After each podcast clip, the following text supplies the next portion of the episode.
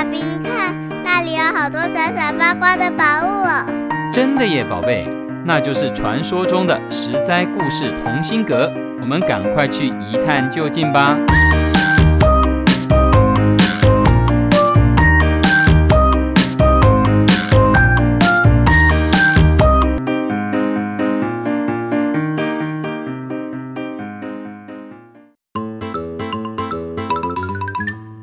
各位亲爱的大朋友、小朋友，你们好！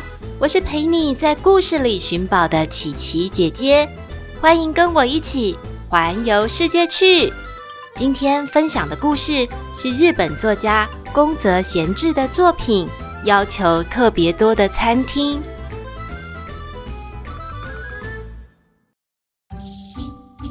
到底什么样的餐厅会要求特别多呢？是必须要穿正式的西装礼服才能进去，还是要有介绍人呢？我们一起来听听看吧。有两个年轻的绅士到山里面去打猎，他们身上背着长枪，手上各牵着一只像熊一样的大白狗。这附近实在太奇怪了，竟然一只野兽都没有，而且。带领他们走进深山的资深猎人，竟然也跟他们走散了。没有猎物，也没有带路人，就连两头大白狗也头昏眼花，一起口吐白沫倒在地上。这是怎么搞的？两个年轻绅士找不到回家的方向，在山里转来转去，越走越饥饿，越走越没力。真希望有点什么东西填肚子啊！突然一转头，眼前出现了一栋很气派、豪华的西洋建筑。房子的入口处挂着门牌，写着“山猫轩西餐厅”。你看，你看，这种地方竟然有餐厅哎！我们赶快进去瞧瞧。哎呀！开在这种荒郊野外的餐厅，真是奇怪啊！呃，不过有东西吃就好。我已经快饿得走不动了。两个人走到餐厅门口，玻璃门上以金色的字写着：“欢迎所有人的光临，请千万不要客气哦。”两个人开心极了。请千万不要客气的意思，应该是要请我们免费吃饭吧？哦，辛苦一天了，总算有好事发生。我们赶快进去吧。两位绅士推开门走进去，眼前是一道长廊，而玻璃门的背后还写着一行字：“本餐厅特别欢迎胖子与年轻人。”两位绅士更开心了，因为他们两个就是又年轻又肥胖，完完全全符合这两个条件呢。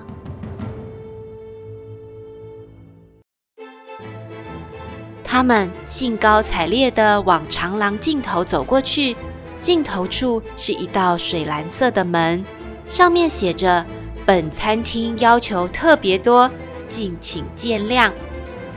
两位绅士猜想，开在深山里的豪华餐厅，招待的肯定不是一般人，当然要对餐点要求特别多啦。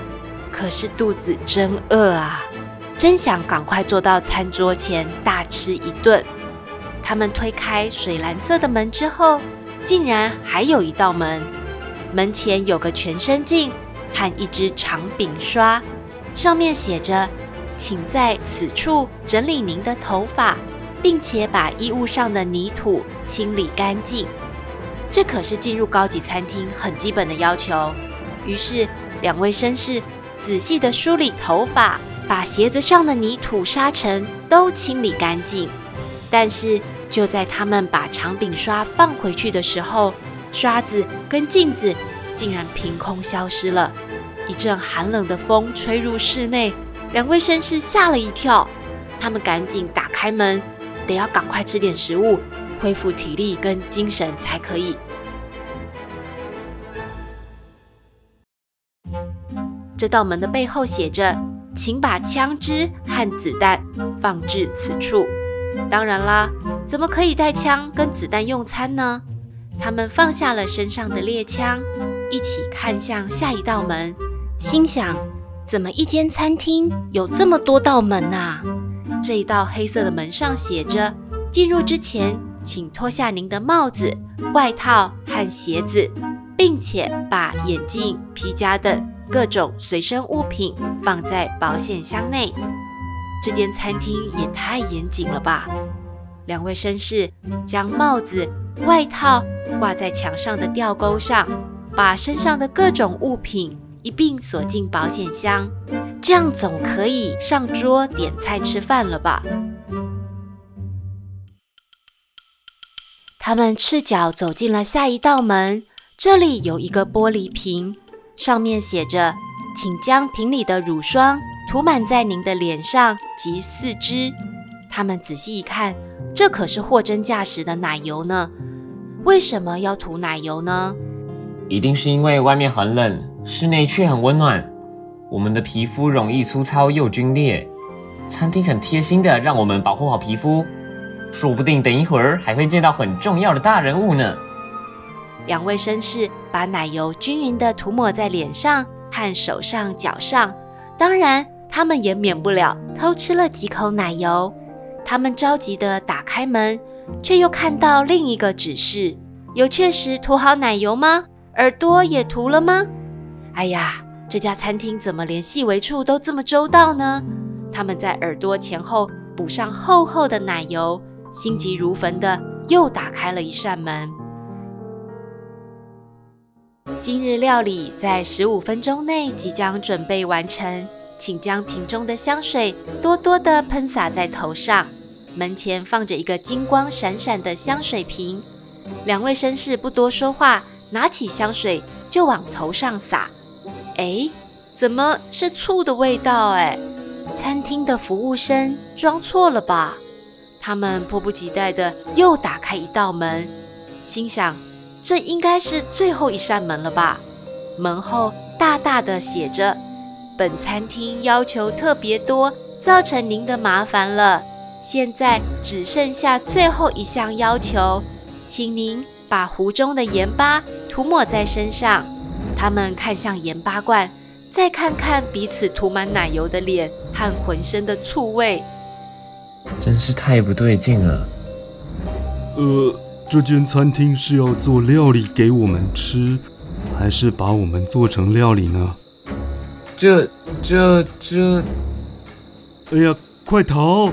其中一位绅士转身想要打开刚刚进来的门，门却纹风不动。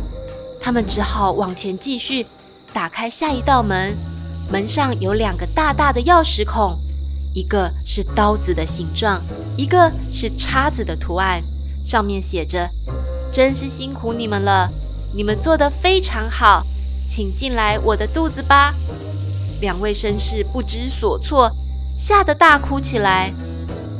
门后传来了声音：“亲爱的客人，请赶快进来吧，我们已经准备好餐盘，青菜也已经调味好，只要把你们跟青菜美美摆上盘子，就大功告成了。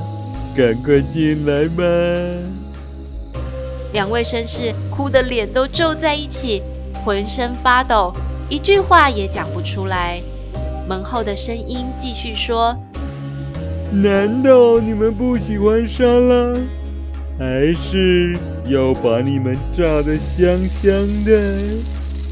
我们老大已经在餐桌等你们喽！”两位绅士放声大哭。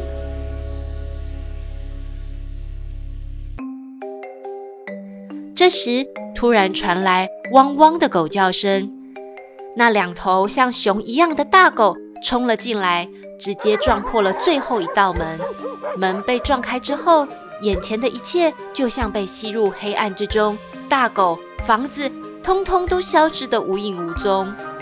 两位绅士赤脚站在草地上，冻得全身发抖。他们的外套、帽子、鞋子、皮夹，有的挂在树枝上，有的散落在树根旁。风呼呼地吹，草沙沙地摇动。这时，他们听到有人喊他们的名字，是猎人。猎人找到他们了，总算可以安心了。猎人带着他们下山，只是就算两位绅士回到家，洗了热水澡，他们哭过的脸还是皱得像被揉过的纸团，再也无法恢复成本来的样子。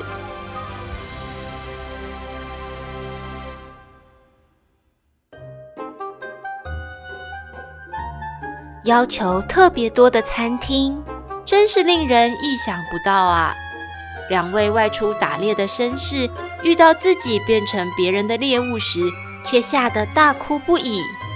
写出这篇黑色童话的作家宫泽贤治最有名的作品是《银河铁道之夜》。如果你们喜欢今天的故事，可以去找找作家其他的童话故事哦。实在故事同心阁，环游世界去，我们下周再见喽，拜拜！